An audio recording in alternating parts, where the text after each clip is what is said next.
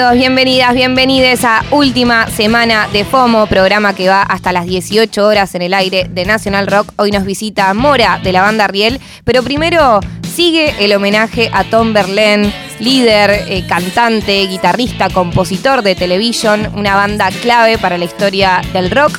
Eh, y es por eso que iniciamos con este tema que se llama Always y tiene un plot twist, una linda historia que van a conocer en un ratito nada más, que hasta las 6 de la tarde en el aire de National Rock en última semana de FOMO.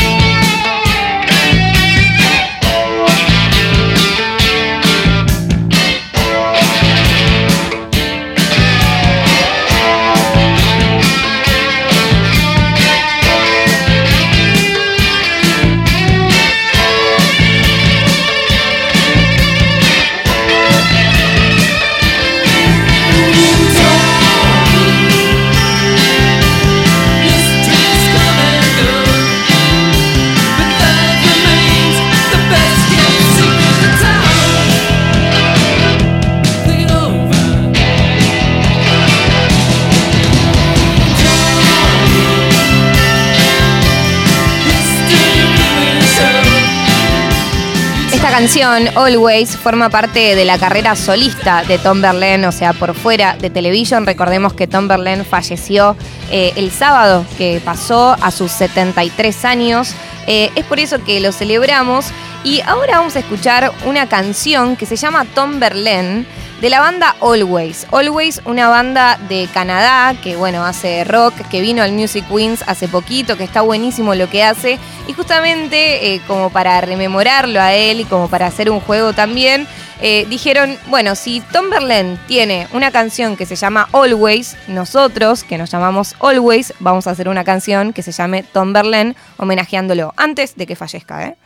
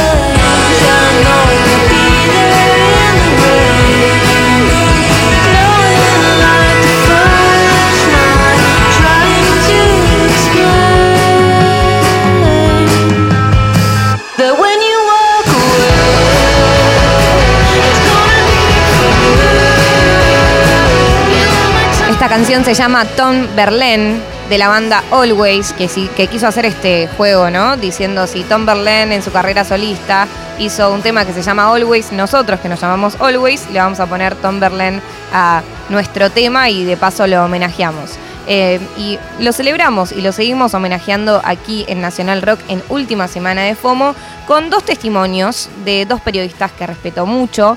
Pasas Karate, periodista de Rolling Stone.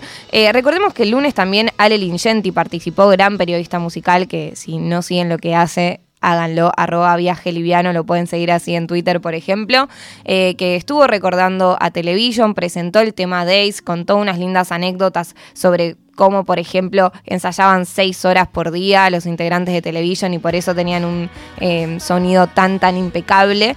Em, pero Paz nos elige contar algo y me encanta, que nos trae también eh, a Tom Berlin a la escena nacional, ¿no? A la escena de rock nacional. Así que escuchamos entonces su testimonio, Pasas Karate, periodista de la revista Rolling Stone, recordando a Tom Berlin.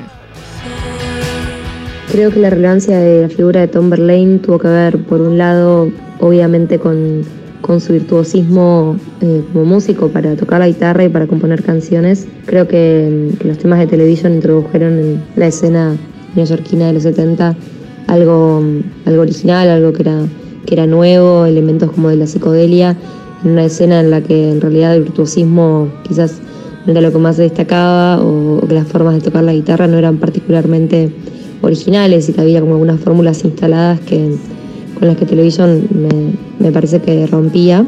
También creo que Berlín, más allá de su destreza para tocar la guitarra, tenía una búsqueda artística muy propia.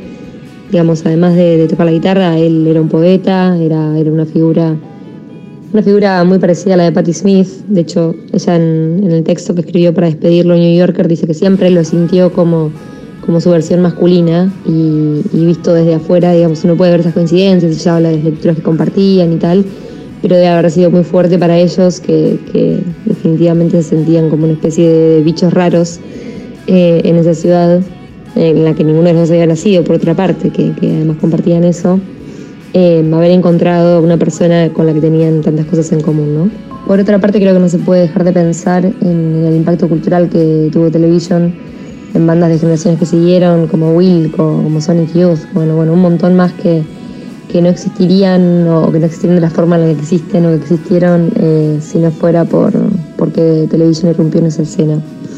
Y definitivamente también en nuestro rock nacional. De hecho, eh, pienso que una buena canción para, para aportarle a, este espacio, para recordarlo, eh, puede ser Venus, que está en Marky Moon, que es un discazo en el que no quiero saltear ninguna canción y que Charlie García hizo hace algunos años eh, una, versión local en, español, una versión criolla, y que cambió toda la letra, hizo como una, versión eh, muy, muy propia. Eh, así que pienso que puede ser una buena forma de, recordarlo y de, hacer un puente con nuestro rock nacional.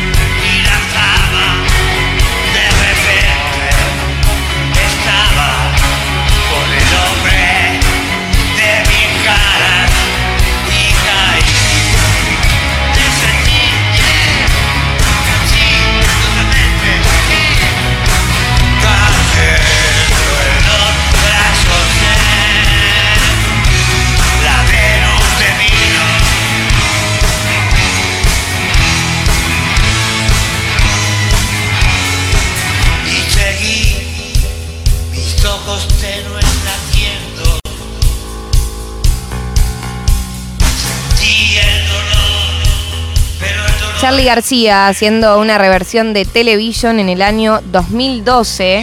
Eh, hace la reversión del tema Venus eh, y le pone Venus de Milo, o sea, le hizo una traducción y le creó como una letra bastante nueva, ¿no? La reinterpretó, fue como una revisión de esta canción de Television. Lo trajo Paz Ascárate, periodista de Rolling Stone, recordando a Tom Berlin y también recordando la influencia de Tom Berlin en artistas argentinos, como por ejemplo en Charlie García. Eh, ya escuchamos la versión de Charlie, Venus de Milo, esta es la original.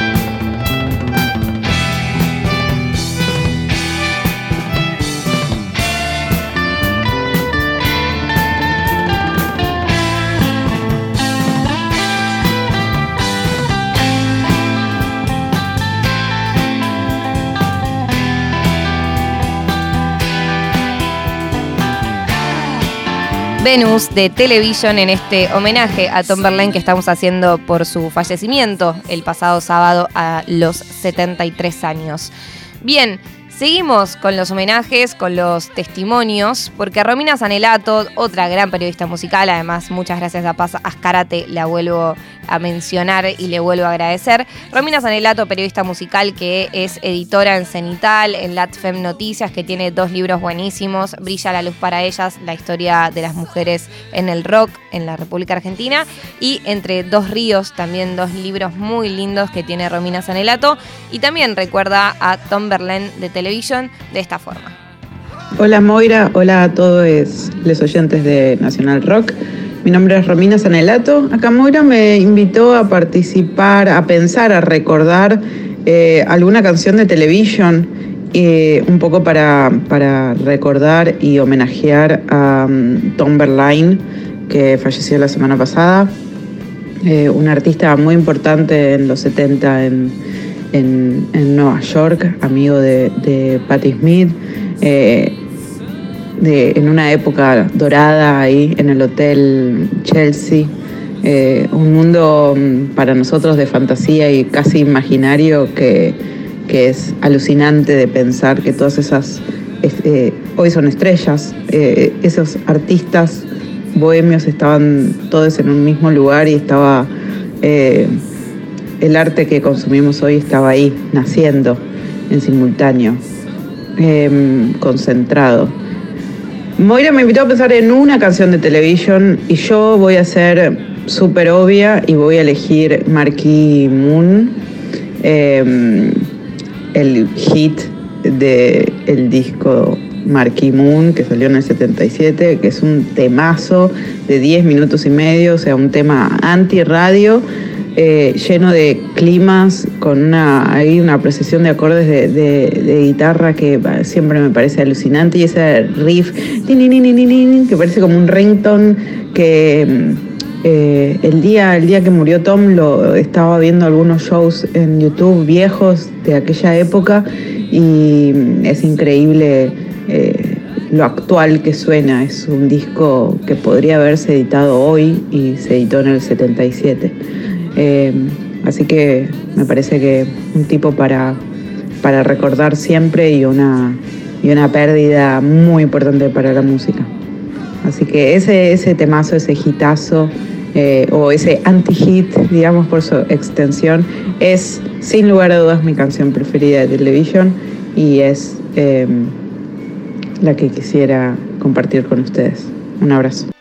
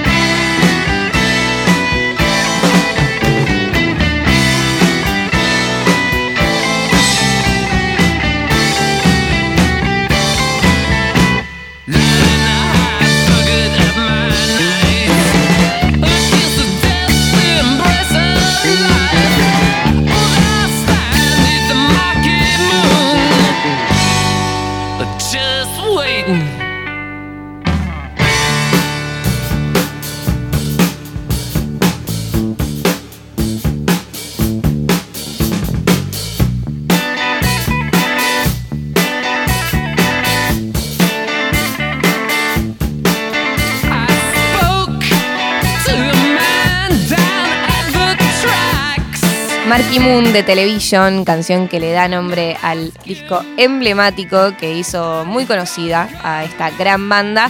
Y acá vamos a cambiar el orden de última semana de FOMO o también de las entrevistas que hacemos recurrentemente, no solo en última semana de FOMO, sino también en Destruya, porque hoy en la selección de canciones de nuestra invitada había un tema de Television, estaba este tema, Marky Moon, y cuando hablo de invitada estoy hablando de Mora de la banda Riel. Bienvenida, Mora, ¿cómo bueno, estás? Muchas gracias, bien, ¿y vos? Bien, re tranqui. Em, y también te voy a confesar que fue pensado hacer eh, viernes eh, homenaje a Television porque Riel tiene un sonido re Television, tipo, tiene algo de las guitarras muy presentes de, de este estilo. Y somos muy fans, de hecho yo elegí el tema sin saber eh, armé la playlist, puse este tema y bueno, vos después me contaste que iban a estar con eso, así que me encanta. Aguante. Eh, ¿Cómo llegaste a Television? ¿Cómo llegaron a Television? ¿Y cómo llegaron también a esa escena de Nueva York que claramente los reinfluencia?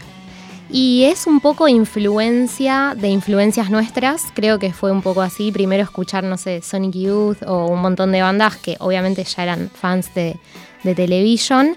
Y para mí fue mucho a través de Patti Smith también, porque soy muy fan de Patti Smith y como que la relación de ella con, con él, aparte, él, bueno, toca en el primer disco de Patti también, así que todo eso, fan, fan, fan. También tipo pareja icónica, ¿no? Como ahí una relación re especial, o sea, leyendo los libros de Patti, como entre otras relaciones también es ahí, como re linda, me encanta. ¿Qué libros leíste de Patti? Y el de, siempre lo digo mal, no sé, en inglés creo que es We Were Just Kids o Just Kids, tipo algo así. Sí. Em, ahí habla bastante eso y como decía Romy Sanelato recién que la escuchaba, viste toda la época del Chelsea y todo eso, que es como mucha data muy copada. Hermoso, hermoso. Bien, eh, la idea de este programa es pasar algunas canciones de Riel, también pasar la selección de canciones eh, que trajiste eh, y preguntarte un poco en, qué anda la banda, en qué andas vos también un poco como solista en un punto también, ¿no? ¿Cómo fue sacar esos temas por fuera de Riel? Y de una, lo, lo solista está ahí, o sea, me re gustó sacar esos temas, atardeceres y mil días. Pero bueno, al toque retomamos fuerte con Riel, como que cumplimos 10 años, un montón.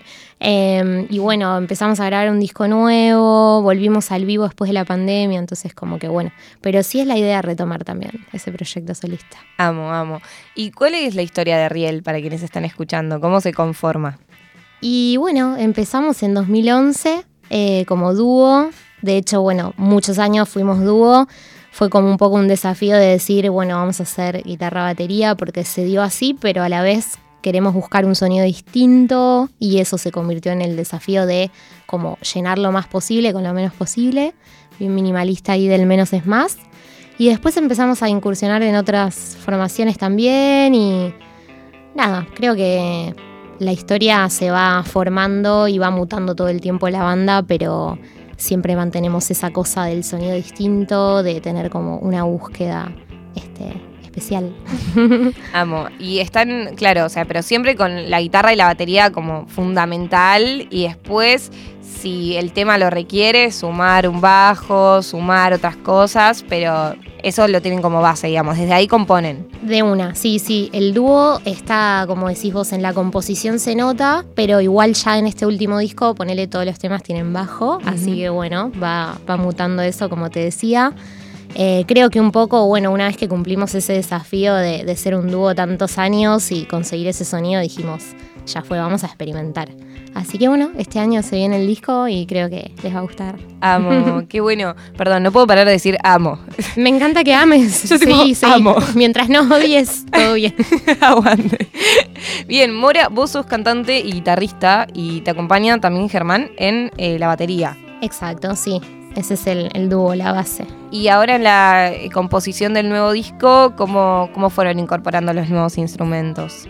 Y bueno, ya los dos singles anteriores que sacamos, 1990 y Blanco y Negro, que van a formar parte de este disco, como también TKM, ya empezamos ¿viste, a incorporar el bajo, bueno, se sumó nuestro productor, Stanislao, eh, que igual, como te decía, todo va y viene, vamos mutando, ahora vamos a sorprender un poco con otra formación en la fechita del 17, en camping, sí, así que vénganse.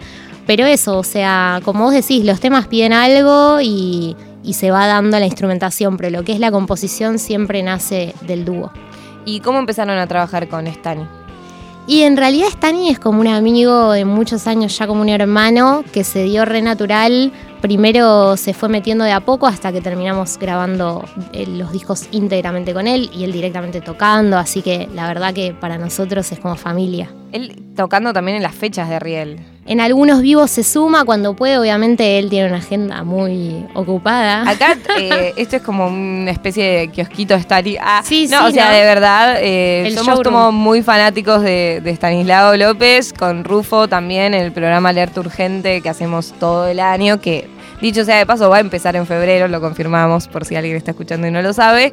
Em, nada, siempre rebancamos porque sentimos que también tiene una curaduría muy especial, como que siempre los proyectos en donde está Stani hay un sonido re diferente y cómo fue también el paso de ustedes de decir, ok, vamos a trabajar con él más allá de ser como un amigo de toda la, de toda la vida, un poco darle también como eh, el espacio para que los guíe creativamente.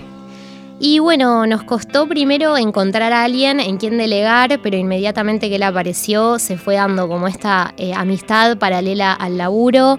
Y bueno, como vos decís, o sea, creo que se nota en Casa del Puente la curaduría de él y todas las bandas con las que labura, la verdad que está buenísimo. Se está armando una movida muy copada, nos gustan mucho las bandas nuevas que se van sumando al sello también a veces nos sentimos como un poco tipo los viejitos del sello, eh, pero está bueno que así sea también y nada, sí, opino lo mismo que vos en todo, same, fan de Stani y de su sonido. Amo. Ah, viste todo tipo amo. La Amo. palabra de hoy, de la última semana de FOMO, último día de última semana de FOMO. Em, y bueno, ustedes recién lo decías, como que están ya hace 10 años y ahora hay como toda una movida de bandas nuevas que em, no sé si hacen algo súper parecido a ustedes, porque cada banda tiene su propia trayectoria, su propia identidad, pero sí hay algo como del sonido rock que está volviendo, ponele, o que se nota que las nuevas generaciones están metidas en eso. Esta semana vino Kill Flora, por ejemplo, una banda que tienen 18 años eh, y que están remetidos en eso, y también tipo, mencionaban a Bikini Kill, por ejemplo, como influencia. Eh, ¿Cómo lo ves eso? Y también vos, eh, que ya has estado como en el circuito hace bastante tiempo, tipo, ¿cómo fuiste viendo esta diferencia o la evolución de, del contexto en donde ustedes tocan? No, bueno, aguante, aguante la evolución eh, y también que las, las viejas influencias como los clásicos sigan valiendo la pena, ¿no? No esta cosa de, bueno, si no salió ayer ya es noticia pasada, como nosotros cuando empezamos a tocar, todos los viejos clásicos eran súper importantes para nosotros, del rock alternativo. Eh, bueno, ponele hoy hablando de Television o qué sé yo, Joy Division, New Order, todas las bandas que siempre escuchamos. Eh, y me, gusta que vengan estas bandas nuevas que le den una vuelta de tuerca a eso, que es lo que también nosotros siempre buscamos hacer.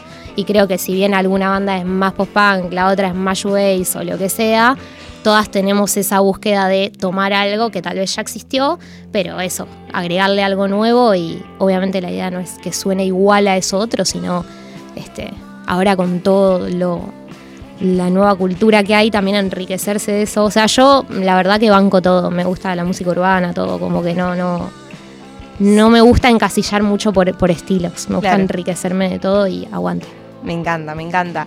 Eh, pero también es eso de que sentís como que ha cambiado mucho, ponele, desde el 2011, 2012. eh, no sé, ¿cómo, ¿cómo fue eso? Como los últimos años de Riel, ¿cómo, cómo es que fueron sintiendo esa, mutación del contexto, de los lugares a los que iban a tocar, las bandas con las que compartían? Wow, qué pregunta. Creo que yo misma me pregunto, como que estoy sintiendo, eh, no sé, creo que me vuelvo también un poco público a veces al ver a las bandas nuevas, como que me vuelvo también medio fan y está buenísimo, como que tengo otra perspectiva y si bien sí conozco como muchas movidas de hace muchos años, no siento como, ah, yo reconozco. Claro. Y a- no, al contrario, como que miro lo nuevo y digo, uy, ¿qué onda? No conozco. Esto lo, lo voy a investigar, ¿entendés? Como que me agarró más eso. Estoy como sorprendida y, y re contenta. ¿Y te acordás de las primeras fechas de Riel? eh, que, a qué- ¿Con qué bandas compartías en ese entonces? ¿O qué bandas estaban ahí presentes en esos comienzos? Sí, obvio, obvio, me recuerdo. Eh, y bueno, muchas, hay muchas bandas que por ahí ya no están más, pero muchas que siguen, como Bestia Bebé, que empezamos, no sé si no el mismo año prácticamente. Eh, no sé, bandas con las que hemos compartido un montón. Ahora trato de recordar las que sigan vigentes hasta el día de hoy. No, puede ser que no estén vigentes. No, pero sí, igual. Acorazado Potemkin. eh, bueno, no sé, en su momento algunas que ya no están, como Tobogán Andaluz, o bueno, ahora son los pibes de los subtítulos, que Sí. está muy buena. Por ahí pasa eso también, ¿no? Que algunas bandas mutan en otras. Y eso está buenísimo, la verdad. O sea, atrás hay truenos, una banda que tocamos desde siempre y todavía la escucho y me sorprende y me encanta.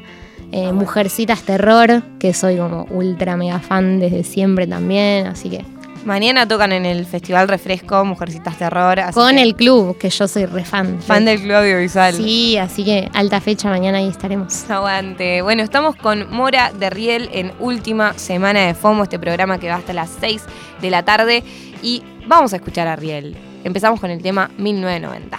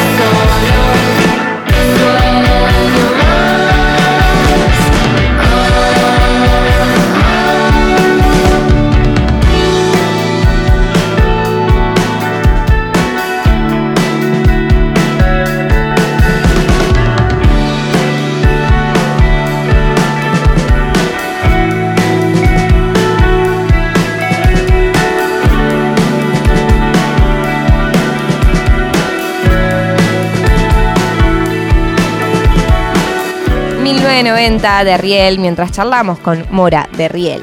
Eh, ¿Cómo surgió este tema? Y bueno, este tema, nada, tiene que ver con toda la música que nos gusta, que también estuvimos hablando antes, tipo Sonic Youth, toda la música de los 90 Nirvana, yo soy muy fan. Em, y bueno, el grunge en general, el noise, como que por un lado nos encanta como culturalmente esa década y bueno, es tipo mi década porque yo nací en el 90, así que... Ah, literal, sos de 1990. así es, así es. Em, Viene ahí tener un número redondo en tu nacimiento. Ah. de una, así no te lo olvidas. Eh, no, bueno, y un poco como el contraste con cosas que no nos gustan, tal vez de esa década, como, viste, tanto como capitalismo muy agresivo, los medios, como muy heavy, la globalización cada vez más sacada, bueno, no sé de qué año sos vos, pero creo que se notó un poco eh, en esa década eso, como la contracultura fuerte contra todo ese este nuevo capitalismo tan intenso. Eh, y bueno, ahí de, esa, de esa mezcla salgo yo.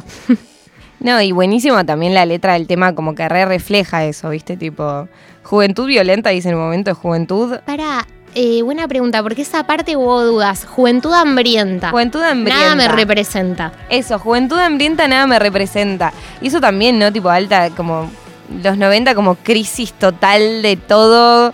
Viste, la generación X, no sé, como esa cosa de mm, no tener por ahí como muchos modelos claros a seguir, como sí, sí por ahí en la música, en mi caso, pero nada, un poco como muy también, por ahí va a ser cualquiera hasta refe, pero Los Simpsons. O sea, para mí en Los Simpsons está todo, está toda la data.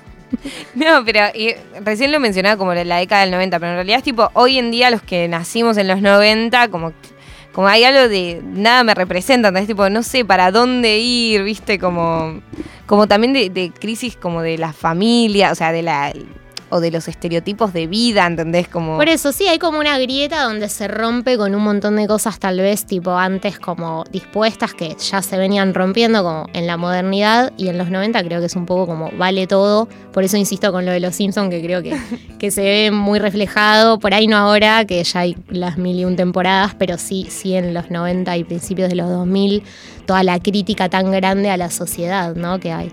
Buenísimo. Bueno, 1990 escuchábamos de Riel. El próximo tema que va a sonar es TKM. Eh, ¿Algo para mencionar sobre TKM o preferís que hablemos después? Como quieras. Bueno, hablemos ahora mejor. Dale, eh, hablemos ahora. dos canciones, o sea, eh, tanto TKM como 1990 van a estar en el nuevo disco. Exacto, y blanco y negro también. ¿Y TKM cómo surge y un poco qué representa o qué parte del disco para vos representa?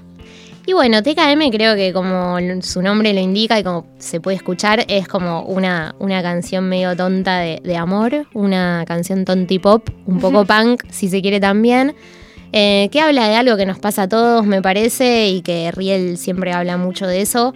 Sigue un poquito la línea de bebé, que es un tema del disco anterior, que me gusta pensarlo juntos, tipo TKM bebé, así que nada, eh, no mucho más que decir, una canción de amor.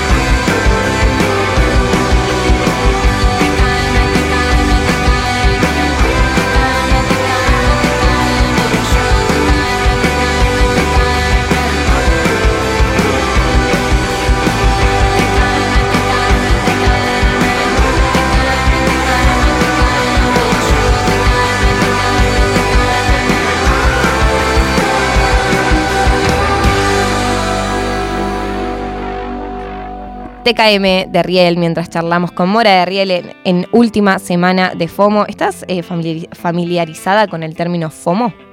Sí, es como fear of missing out, ¿no? Sí. Ahí va. El miedo a perderte de cosas o, no sé, siento que la traducción no es miedo, sino más como esta sensación de perderte cosas y de sentir como que uno nunca está satisfecho con lo que está haciendo, ¿viste? Como las redes sociales en un punto ayudan a eso. Em, ¿Sufrís el FOMO o sufren el FOMO? Claro, vendría a ser como una ansiedad, ¿no? También, que es un poco como el miedo a que las cosas salgan mal o bueno, sí a perderse de algo en este caso. Sí, creo que a todos nos, nos va afectando. No, yo lo siento que es más como hay un plan y vos decís tipo, quiero hacer ese plan, ¿entendés? Como, y no me lo quiero perder por nada y si lo te lo tenés que perder es tipo, no, como que fomo, me estoy perdiendo esto, ¿entendés? No, eso no me pasa, la verdad, pero sí creo, y lo que decías de las redes, que un poco pasa como cuando no estás viendo, como hay que estará pasando, o me estoy perdiendo de algo, o si no estoy ahí, o si yo no estoy con mi banda compartiendo cosas, que eso me parece que es algo interesante también, cómo fue cambiando todo el proceso creativo, eh, por tener que estar constantemente, ¿no? Como, nada, este, lanzando, haciendo lanzamientos. Entonces, no sé, creo que son como conceptos interesantes de analizar y tratar de romper con eso y como no tener miedo de perderse nada. Claro, tipo, ya está, si no fuiste, no fuiste. Claro. Porque tipo, esta semana terminó siendo rehabilitación de FOMO, me parece. tipo, esta, esta semana de entrevistas hablando con el FOMO, del FOMO con los invitados. Ahí va. Muy bien. Ahora hablar de la sesión de Kietspi me parece importante. Eh, ¿Cómo es que los convocaron? ¿Cómo se sintieron? ¿Cómo fue la experiencia? ¿Cómo se lo contarían a alguien que está escuchando esto también? Tipo, ¿Qué es una, la sesión de Kietspi o qué representa? Y bueno, nosotros siempre vimos bandas que nos encantan, tal vez muchas de las que más nos gustan en, ahí en KXP, y la verdad que estar ahí, es increíble. O sea, un sueño real, un sueño cumplido. Viste, suena medio frase hecha, sueño cumplido, pero posta fue así. Y nada, nos, nos convocaron, o sea, nos llegó un mail, no teníamos idea, invitándonos, y nosotros como reci yendo, mil. Y nada, a partir de ahí fue todo re lindo, ese día todo hermoso, se dio súper como angelado todo, re buena energía. Y ensayamos una bocha, tipo, todos los días. Y salió todo bien, por suerte lo pueden ver obviamente en el YouTube, en el canal de YouTube de KXP, así que... ¿Cómo fue la previa? ¿Cómo fue tipo la... ¿Cómo eligieron los temas también para tocar, por ejemplo? ¿Cómo, cómo se sintieron también en, en ese contexto, no? Como de repente en una radio que trabaja como a nivel global, ¿no? Y que es como una la super maquinaria de periodismo musical y curaduría. De una. Mira, justo no sé si fue el día anterior o un par de días antes, hubo como un evento de prensa también ahí en el CCK donde se hicieron las sesiones.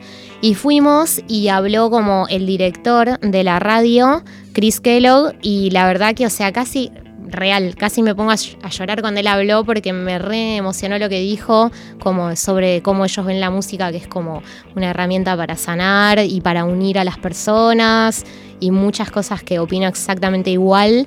Y ya, o sea, como que se me fueron bastante los nervios y me sentí parte de un proyecto recopado que, como os decís, está buenísimo, que, o sea, es a nivel mundial, se puede escuchar en todos lados y eso te da una rellegada y a la vez que tienen como medio la misma motivación capaz que las bandas para hacer música, no es que viene desde un lado más comercial o algo así, para nada, es por la música. Es buenísimo porque aparece esta cuestión de bandas de acá, de Argentina, que quizás eh, no son de lo más mainstream, ¿no? De que realmente como la sesión de KXP termina siendo como una vidriera al mundo en este momento en donde las sesiones en vivo están tan presentes. No sé, tipo, ¿ustedes ven sesiones de KXP? ¿Tienen algunas que les gusten especialmente? Sí, a mí me encanta la de Cramp, soy muy fan de esa banda, así que, y, y como esa un montón, pero ponele, bueno, acá también re variada la selección, o sea, cosas re mainstream como Nicky Nicole, bueno, Juana Molina estuvo, que también es tipo mi ídola, me re gustó la sesión y ya tenía también otra que hizo allá en Seattle, si no me equivoco, buenísima también.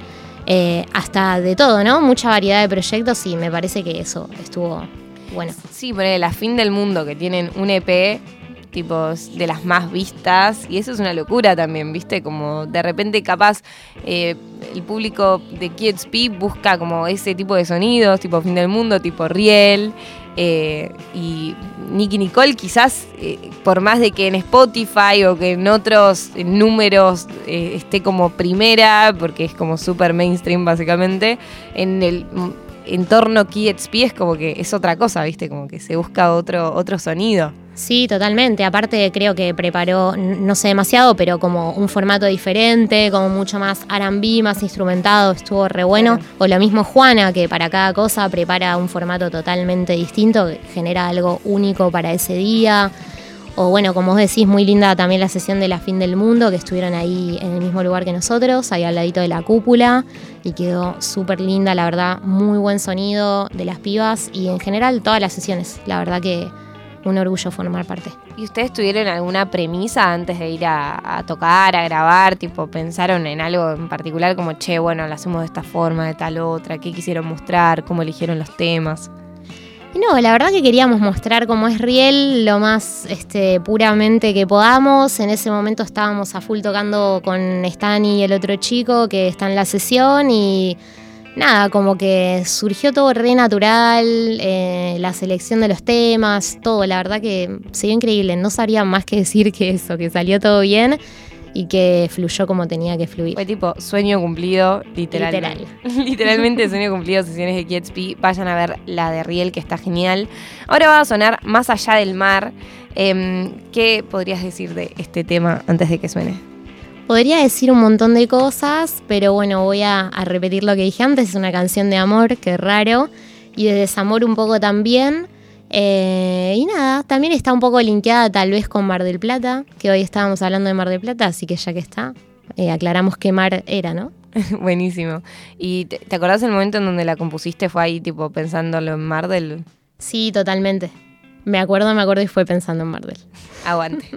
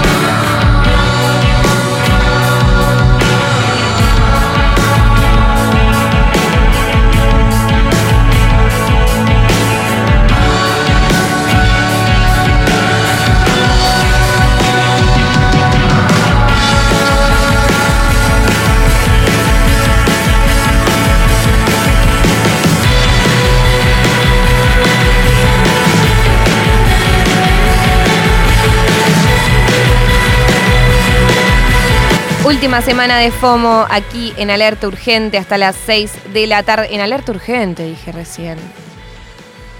Es mirá lo que es esto, tremendo, lo que son los fallidos de la mente. Estoy pensando en Alerta Urgente, programa con la conducción de Federico Simonetti, la participación de Juan Rufo, Elisa Sánchez y quien les habla, que va a empezar en febrero. Estamos con muchas preparaciones, va a estar increíble. Vamos a salir también a través de YouTube. Pero por ahora basta de FOMO y nos quedamos acá eh, por ahora, este 3 de febrero, en donde todavía no está alerta urgente, pero sí está esta última semana de FOMO, en donde charlamos con diferentes artistas eh, de sus canciones y también de otras que vienen a presentar. Recién escuchamos eh, una canción con una energía muy marplatense, que dicho sea de paso, nos escuchan en Mar del Plata en la 95.7, así que un saludo muy grande a quienes nos estén escuchando desde allá a través de la FM. Escuchábamos más allá del mar de Riel. Y ahora vamos con Paseo Psicodélico. ¿Qué recordás de Paseo Psicodélico a la hora de hacerla? Y bueno, Paseo es un poco una canción de amor. Ah, no posta, o sea, sí, también. Y de, alucinógenos. Ok. Y es como una re canción de amor de, Riel como dúo, así que. O sea, bueno recordarla. La hicieron las, los dos. Sí, totalmente. Para el amor de dúo. Hay, algunos, hay algunas que las haces vos y otras que las hace Germano? Todos los temas eh, tienen cosas de los dos. Eh, generalmente yo traigo una idea y después este, como que nos fusionamos ahí. Pero bueno, ese tema tiene, tiene eso, ese corazoncito. ¿Y fue tipo primero el amor y después la música o la música y después el amor? Tipo? Eh, no, no, fue paralelo el amor y la música. Me encanta. Una historia, una historia de amor también, Riel. Totalmente, muy real porque como que va y viene siempre. Eh, pero bueno, así es, creo, la vida, ¿no? Estupendo, estupendo. Bueno, entonces, otra canción de amor de Riel y de alucinógenos. ¿Te acordás el momento en el que la hiciste o en donde empezaste a pensar la idea del tema? Sí, me acuerdo, voy a quedar como que estoy todo el día en la playa, pero tiene un poco que ver eh, con el ácido lisérgico y con Uruguay. Buenísimo. Paseo psicodélico de Riel.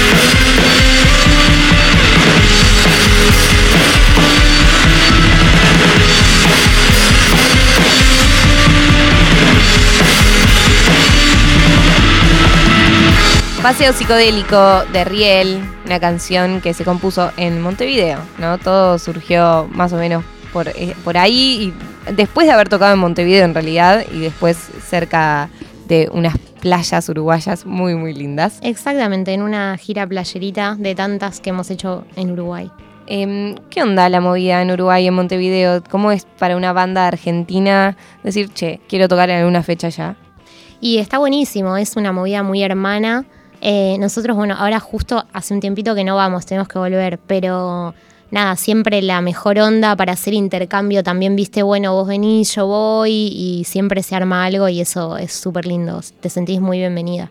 Eh, ¿Qué giras recordás con especial cariño de Riel? Porque ya tipo 10 años han viajado bastante, o sea, ya sea por el país como por otras partes. Sí, todas, las de Uruguay todas, por el interior me encanta viajar. Em, después, yo qué sé, las de México, nos hicimos un montón de amigos.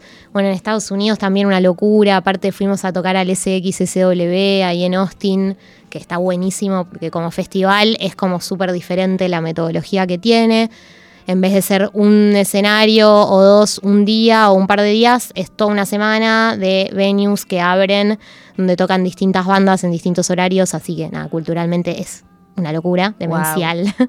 Em, todas, incluso también estuvimos en el Reino Unido, que nuestro primer disco eh, salió en vinilo allá, entonces tuvimos la suerte de ir a tocar allá también con este sello que nos editó. nada, la verdad que las recuerdo todas con el mismo cariño porque no sé, te nutre un montón llevar tipo tu música a otro lado y, ver también cómo responde la gente. Wow. ¿Y cómo fue ese, esa movida del vinilo en el Reino Unido? Y primero estábamos con ese sello ahí de Newcastle, de Inglaterra, que nos sacaron el primer LP. Eh, nada, la verdad que se interesaron, se dio un mail, va, que viene, y bueno, pintó esa. Y después de eso ya empezamos a laburar con Buen Día Records de México y Estados Unidos, que bueno, ahora sí editamos todos los vinilos con ellos y bueno, eventualmente cuando empezamos también con Casa del Puente acá de Mar del Plata, eh, todo coproducir todos juntos, ¿viste? Sí o sí, Riel tiene vinilos. Y es la idea, no sé qué pasará con el disco nuevo, ojalá se dé, eh, pero bueno, hasta ahora todos los discos salieron en vinilo y eso para nosotros es un montón. Y les gusta, o sea, es algo como que desean, tipo, como cuando piensan en sacar un disco, lo piensan en formato de vinilo y lo piensan en otros eh, formatos también, además de vinilo. Sí, a full, no nos cerramos a nada, o sea, nos gusta también el formato digital y que todo el mundo pueda acceder eh, ahí con su celu en sus auris a escuchar el disco, eso es hermoso. Eh, después lo de los formatos, bueno, ya es más como un fetiche nuestro. También nos gusta mucho el cassette, así que creo que lo primero que pensamos del disco sale en cassette y después si sale en vinilo, buenísimo. Y después último, si sale en CD, también genial. tremendo, tremendo. ¿Y eh, tienen vinilos? ¿Escuchan vinilos? Sí, tenemos nuestra colección pequeña, modesta, pero sí, de, vinilos que en los viajes tratamos de conseguir ahí, que es como más económico. Ah, eh, y sí, sí, nos encanta. Eh, ¿Recordás alguno que, o sea, tenés como tus preferidos o tus preferidos actuales? Sí, sí, sí, tengo mis vinilos preferidos. No sé si son tan actuales, creo que son más tipo los discos que me remarcaron, que obviamente dije, me los voy a comprar en vinilo con el tiempo. Así que algunos los tengo en CD, vinilo y cassette tipo, no sé, algunos de Sonic Youth o de The Clash. A mí me gusta mucho The Clash, Los Ramones. Eh, no sé, hay un montón, la verdad. Nirvana. ¿Y cómo llegaste a esas bandas? Tipo, ¿cuál es la historia de la relación que tenés con esa música? La verdad, no sé, o sea, siempre estuvieron esas bandas, tipo, más o menos a los 12 años empecé a escuchar, no sé, Pixie, Sonic Youth, todo eso que, bueno, eran cosas que por ahí todavía estaban dando vueltas. Yo igual ya te hablo más de fines de los 90, principios de los 2000 ya. Eh, pero bueno, por ahí algunas de esas bandas, algunas algún seguían, otras no. Eh, pero era, estaba más fresco que ahora, ¿viste? Ahora ya es como retro, ¿no? Como lo de los 90 para mí es como que estaba ahí. Em, y no sé cómo llegué, siempre las escuché, siempre fue lo que me gustó. Antes escuchaba, no sé, los Beatles o los Rolling Stones en casa por mis viejos.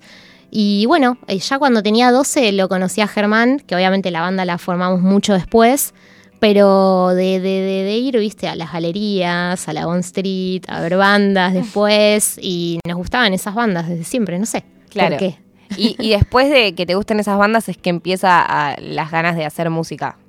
Y sí, en mí bastante después él empezó a tocar la bata de toque, yo no, o sea, fue más tipo a los no sé, 16 más o menos, como más punky, muy tipo temas de Flema y los Ramones. Em, y sí, en realidad la, inspiración siempre era un poco más como sónica que punk, pero bueno, era lo, era lo que me salía. Pero yo diría que las bandas que me inspiraron a tocar la banda es Sonic Youth. Genial, genial. Bueno, vamos a escuchar Blanco y Negro, eh, una canción que elegiste vos también en un punto para que suene. Recién te pregunté, yo había elegido cuatro canciones y la quinta te pregunté a vos cuál te gustaría que suene. Blanco y Negro va a formar parte del nuevo disco de Riel que va a salir en este 2023, que es muy, muy esperado. Ya lo tienen grabado, ¿cómo vivieron la grabación? Increíble, grabamos ahí en unísono, bueno, con Stani, que ya le estuvimos tirando un montón de flores hoy. Eh, y sí, ya está todo listo, casi casi terminado. Últimos detalles, falta cerrar. Em, y nada, qué decirte, la manija que tengo es enorme. Creo que para mí mi disco preferido hasta ahora, obviamente, porque bueno, nada, es lo más fresco que, acabamos de hacer. Y de blanco y negro también, qué decir, nada, creo que tiene esta impronta más nueva de Riel, como que mezcla lo más ruidoso con también lo más cancionero y pegadizo, y ahí está. Y mm, sentís como que cada disco representa, ¿qué, representa para vos cada disco? O, te lo pones a pensar como, bueno, el primer disco era más así, el segundo buscamos algo diferente y ahora con este, tipo, encontrar, haces como eso, es, ese, ese análisis de decir, bueno, si acá hicimos esta búsqueda, en el próximo hacemos tal otra. Sí, creo que en realidad el análisis lo hacemos después. O sea, primero se dio que el primer disco es como más cancionero, más indie capaz, y el segundo es bastante ruidoso y oscuro, otra onda. Entonces creo que después de eso, a partir de Sueño Eléctrico, que es el tercer disco, eh, como que empezamos a fusionar las dos cosas. El indie como más canción con el noise y otras datas. Y bueno, ahí empezó como un poco más, creo, esta identidad de, Riel que es como un poco deforme, ¿no? Como que tiene, agarra un poco de allá, un poco de acá, no se cierra nada. Genial, y ahora en este nuevo disco es como que van a terminar como de, de afirmar esa identidad que venían teniendo. Exacto, sí, sí, como que vamos puliendo y fusionando esos estilos para lograr algo propio. Estupendo. Blanco y negro, entonces, la última canción que vamos a escuchar de Riel, eh, una canción que va a formar parte de su próximo disco, que lo tendremos en el 2023 y que también va a sonar en la fecha que tienen en camping el 17 de febrero con eh, Winona Riders, ¿no? Así es, con Winona Riders y Resignados, no se la pierdan.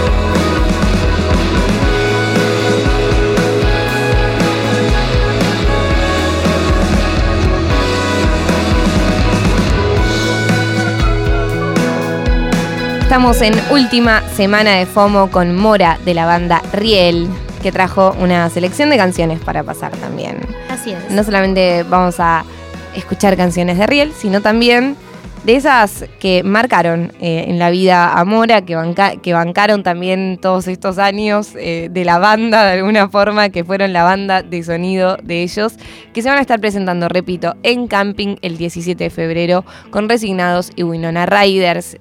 Hermosa fecha. Además, Camping es al aire libre, estás ahí re tranqui, noche de verano, tardecita de verano también. Hermoso. Va a estar buenísimo. Vénganse. Re contra precioso. Muy bien, empezamos entonces con tu selección de canciones. Eh, ¿Te costó mucho o tranca? Me recostó, de hecho traje más de las que tenían que ser, me parece o no. Nada, no pasa nada. Igual yo intento que sea libre, como no quiero meterle presión a los invitados. Es tipo aprox 10, más o menos. Bueno, traje muchas 12, sépanlo. Muchas veces no llegamos. Igual Marky Moon ya la sacamos porque ya ha sonado al principio. Bueno, bien, bien, 11. Así que tenemos The New Order, New Order, Dreams Never End. ¿Por qué? Y bueno, New Order es una reinfluencia de Riel, Joy Division también, pero bueno, yo ahora justo estoy escuchando mucho New Order estos días, eh, hace ya bastante, desde que arrancó el año. Es 2023 New Order y este es el primer tema de la banda. De hecho, el otro día mi compajer eh, me, destacaba eso porque es el primer tema del primer disco. Y nada, me encanta, me encanta esa cosita que, que tiene como todavía medio Joy Division, como que recién arrancaban, eh, pero con este nuevo cambio, pero igual se nota ya la impronta más New Order, entonces me encanta.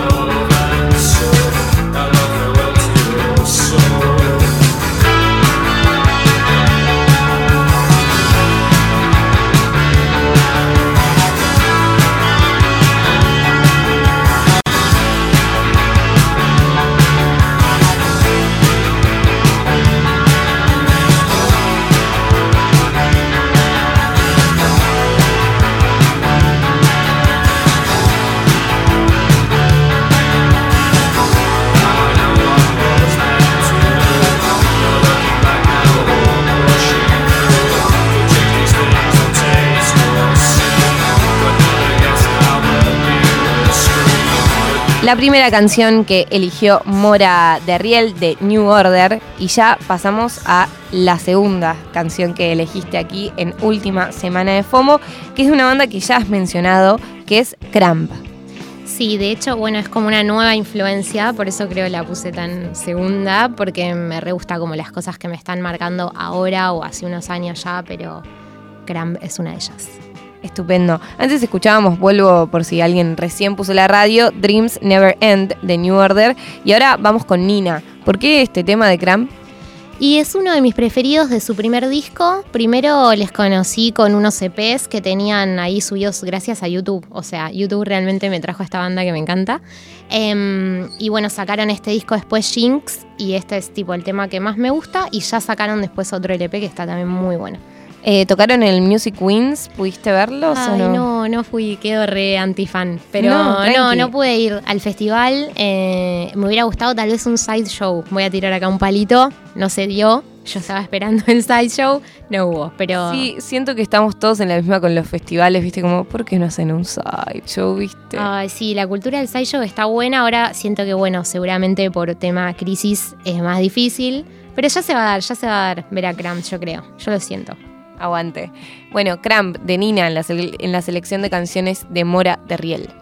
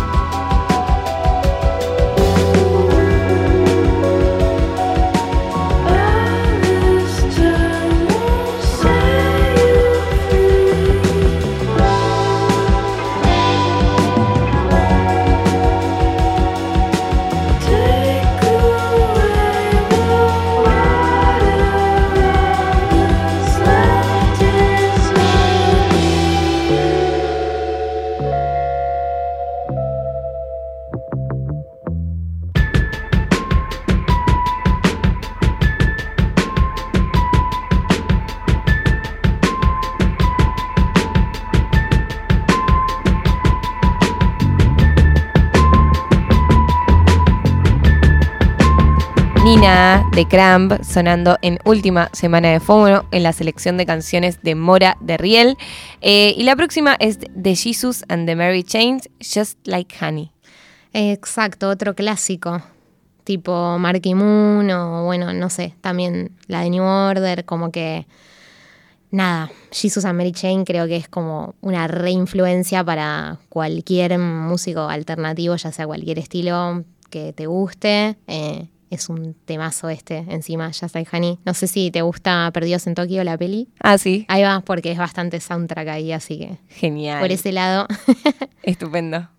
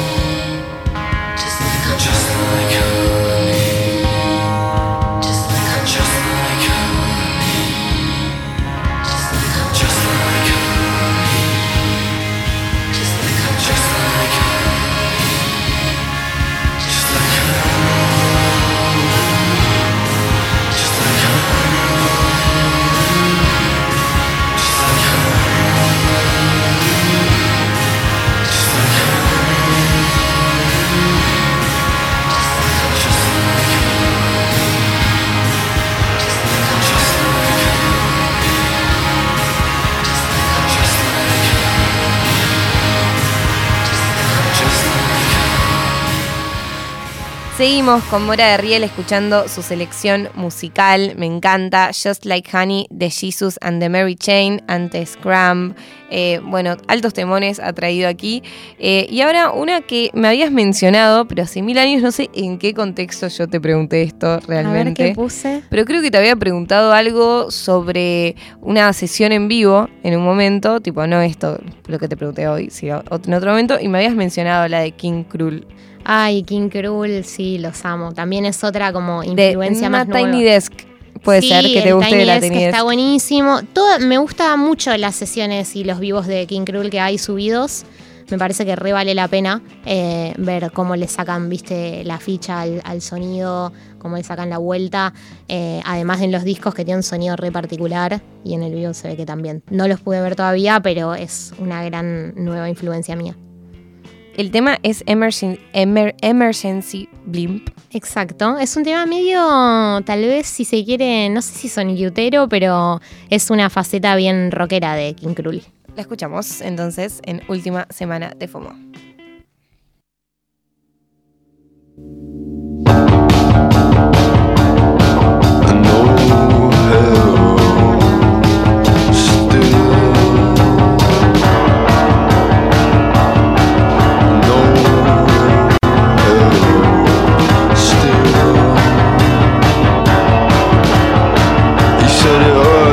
Stares at lights.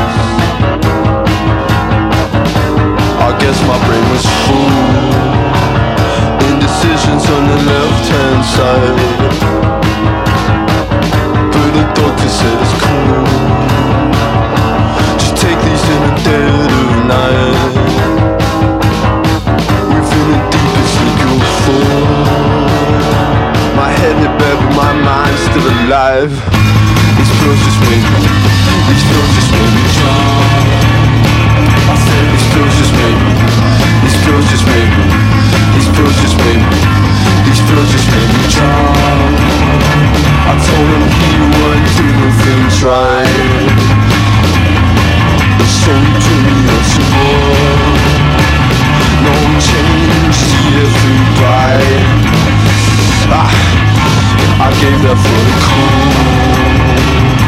He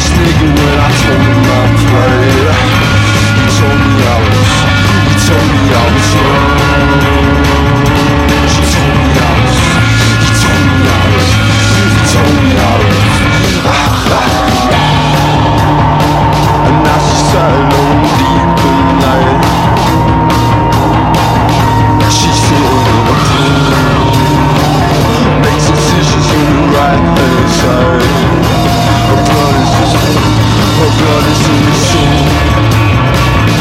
yeah, I'm bloody sin. Yeah, I'm bloody sin. Yeah, I'm bloody sin. Yeah, bloody sin.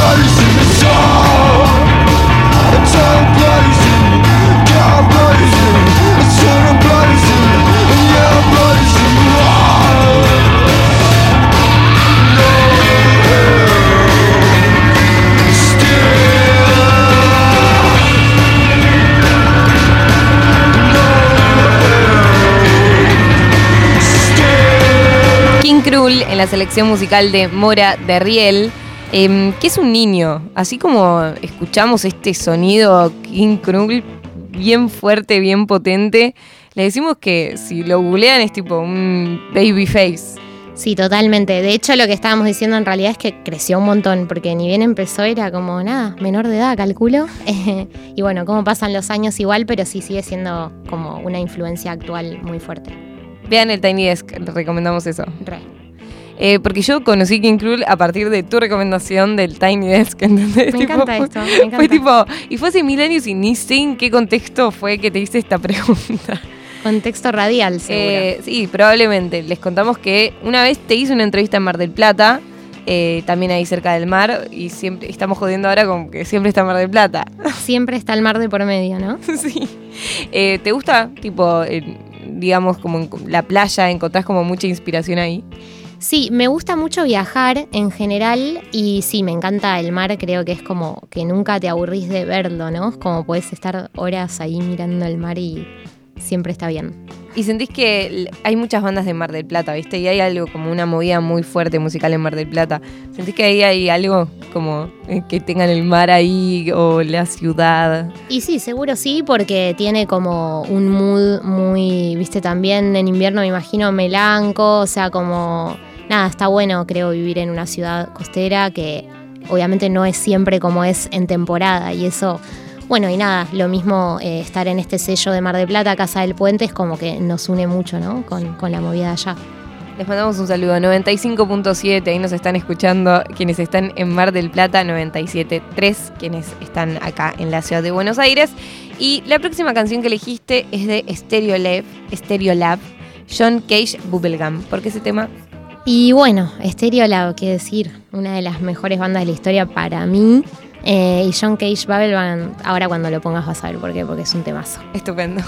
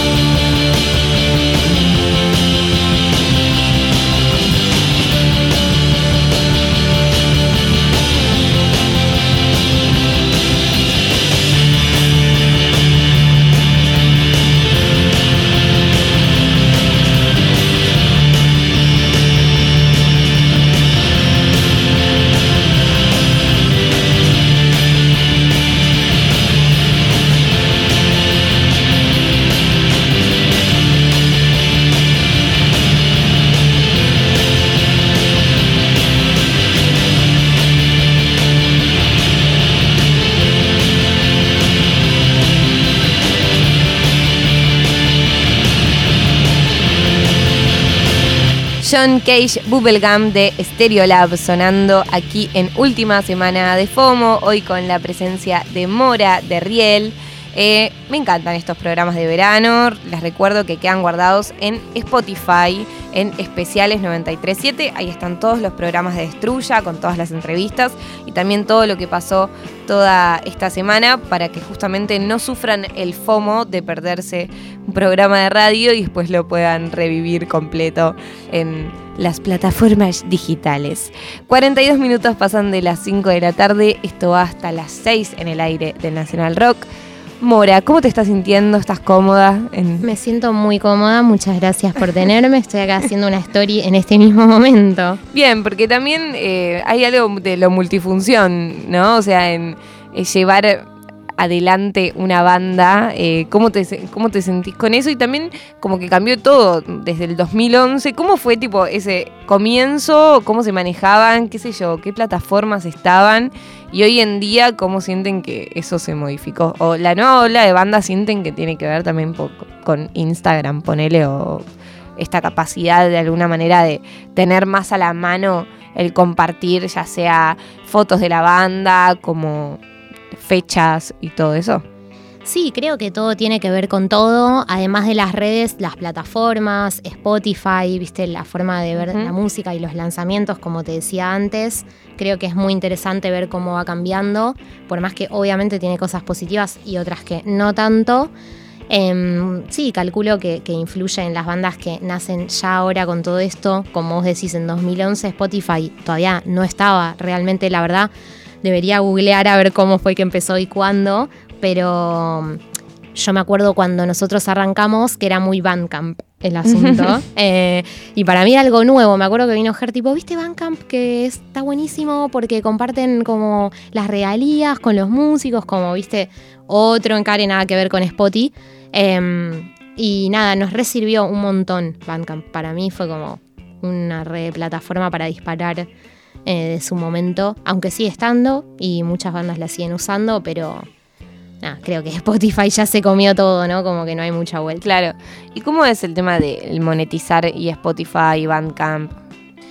No, Bandcamp tenía esta cosa que era muy como porcentajes y muy justo, que igual ahora justo cambió y lo están monetizando diferente.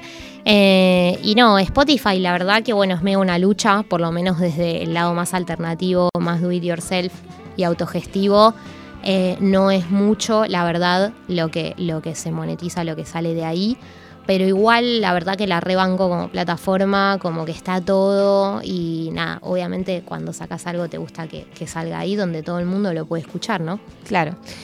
Bueno, vamos a escuchar el próximo tema que es de Beach Fossils, Sleep Apnea. Bueno, Beach Fossils también es como una influencia más nueva. Me gustan mucho esas bandas que como que, no sé, son actuales, viste, contemporáneas y que me hacen como volver a enamorar de la música y Beach Fossils es re una. Vamos.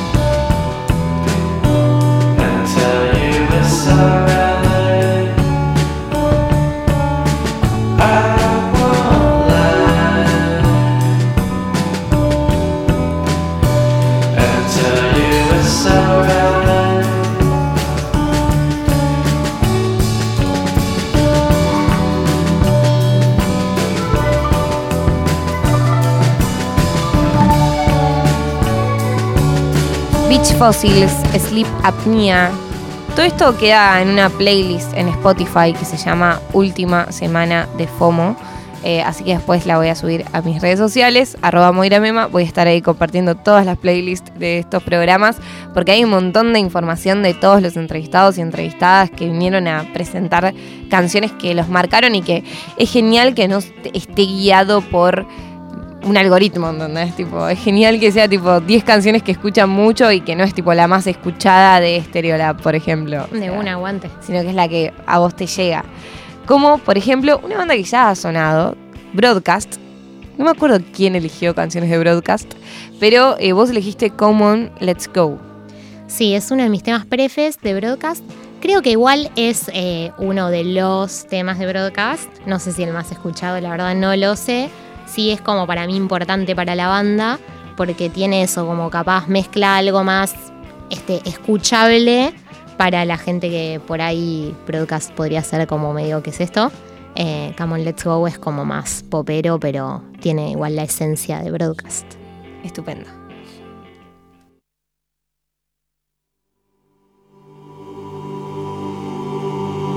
You won't find it by yourself.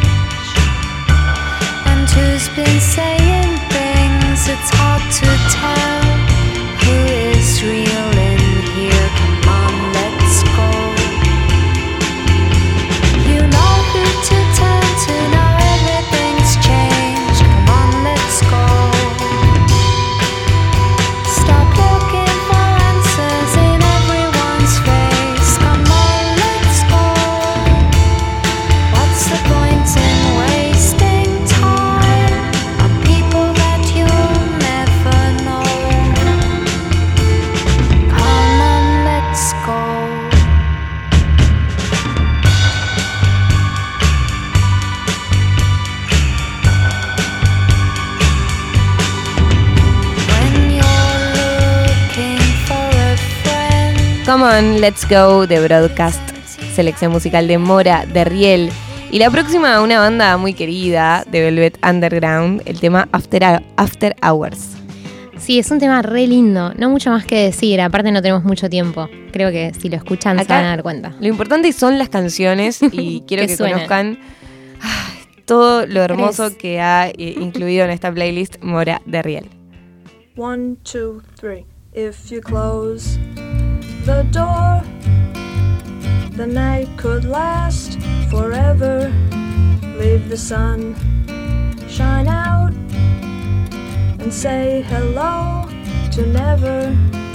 All the people are dancing and they're having such fun. I wish it could happen to me. But if you close the door, I'd never have to see the day again. If you close the door, the night could last forever. Leave the wine glass out and drink a toast to never. Oh, someday I know someone will look into my eyes and say, Hello, you're my very special one. But if you close the door, I'd never have to see the day again. Dog party bars, shiny Cadillac cars, and the people on subways and trains. Looking grey in the rain as they stand disarrayed. All but people look well in the dark. And if you close the door, Una canción muy tierna para esta tarde de viernes, para ir terminando la semana de verano, esta primera semana, casi, o sea, iba a decir primera semana de febrero, pero ni siquiera ya es primera semana de febrero, tipo una pequeña parte de febrero, los tres primeros días de febrero, aquí en última semana de FOMO los vivimos con la selección musical de un montón de entrevistados y entrevistadas, como por ejemplo Mora de Riel, que también puso a Suárez en su lista, el tema por venir. Sí, Suárez es tipo nuestra más grande influencia nacional, junto con, bueno, también otras cosas tal vez no se parecen tanto a lo que hacemos como Juana Molina o un montón más, pero Suárez creo que es la más indicada para, para señalar como influencia nacional de Riel.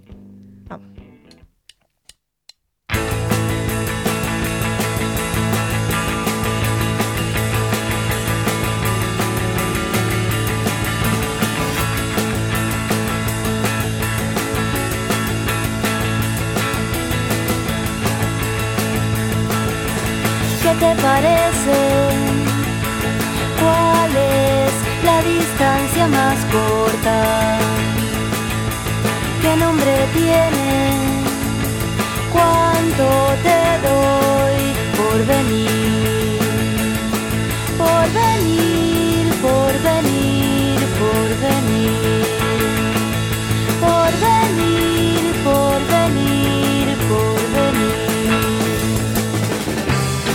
¿Cuántas veces te voy a coronar? ¿Cuántas veces voy a coronarte?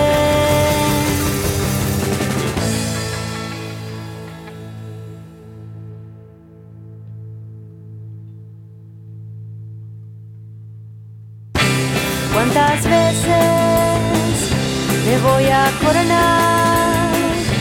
¿Cuántas veces voy a coronarte?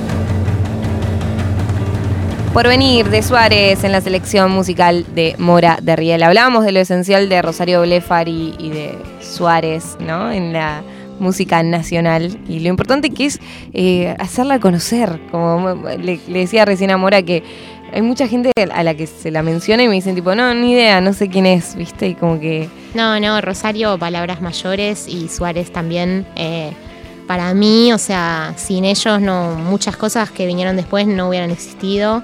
Y nada, la verdad que se me pone un poco la piel de gallina hablando de, de, bueno, de Rosario en general y, y de Suárez porque para mí es una gran influencia.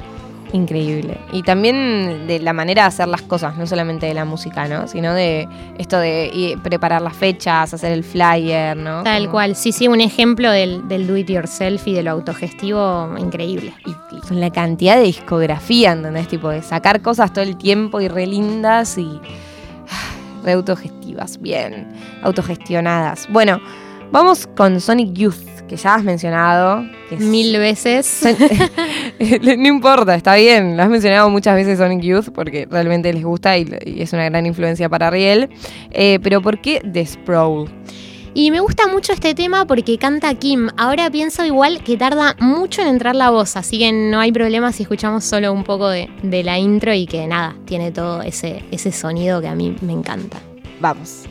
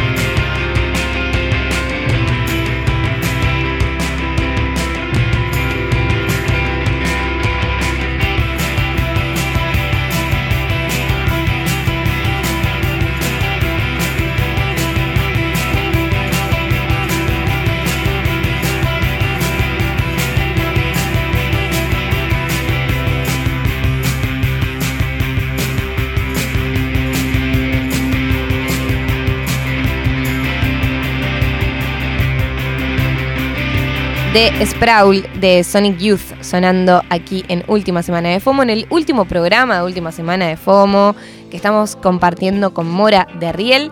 Ya nos empezamos a despedir, pero algo importantísimo es que Riel va a estar tocando en camping el 17 de febrero con Resignados y Winona Riders. Eh, ¿Cómo preparas ese show? ¿Qué van, ¿Con qué se van a encontrar? Y bueno, ya no falta nada, dos semanitas, así que estamos ensayando casi todos los días. Se van a encontrar con nueva formación, formato Power Trio, va a estar muy bueno, les recomiendo que vengan porque va a ser también sorpresivo. Estamos como que no vamos a contar mucho, vengan a verlo. Eh, y bueno, despidiendo un poco lo que es Espacio Interior, nuestro disco anterior, para dar lugar al que se viene. Estupendo, estupendo. Y la última canción de tu selección musical es Only Shallow de My Bloody Valentine. ¿Por qué la elegiste?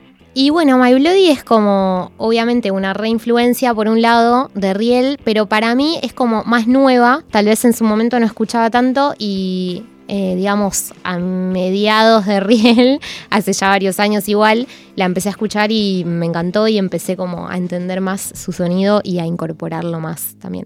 My Bloody Valent- Valentine muy presente también en esta nueva generación de bandas, con el Club Audiovisual, por ejemplo, Kill Flora, han mencionado como a esta banda como influencia y bien shoegaze. Aguante. Muy bien, vamos a cerrar con esa canción. Cerramos ya este ciclo de última semana de FOMO. Yo soy Moira Mema, me acompañó aquí Mora de Riel al aire. Muchas, muchas gracias, Mora. Gracias a vos. Eh, Lali Rombolá en la producción. En la operación técnica vamos Natalia Bravo en la operación técnica. Y antes también nos operó Matías Arreza Igor. Muchas, muchas gracias.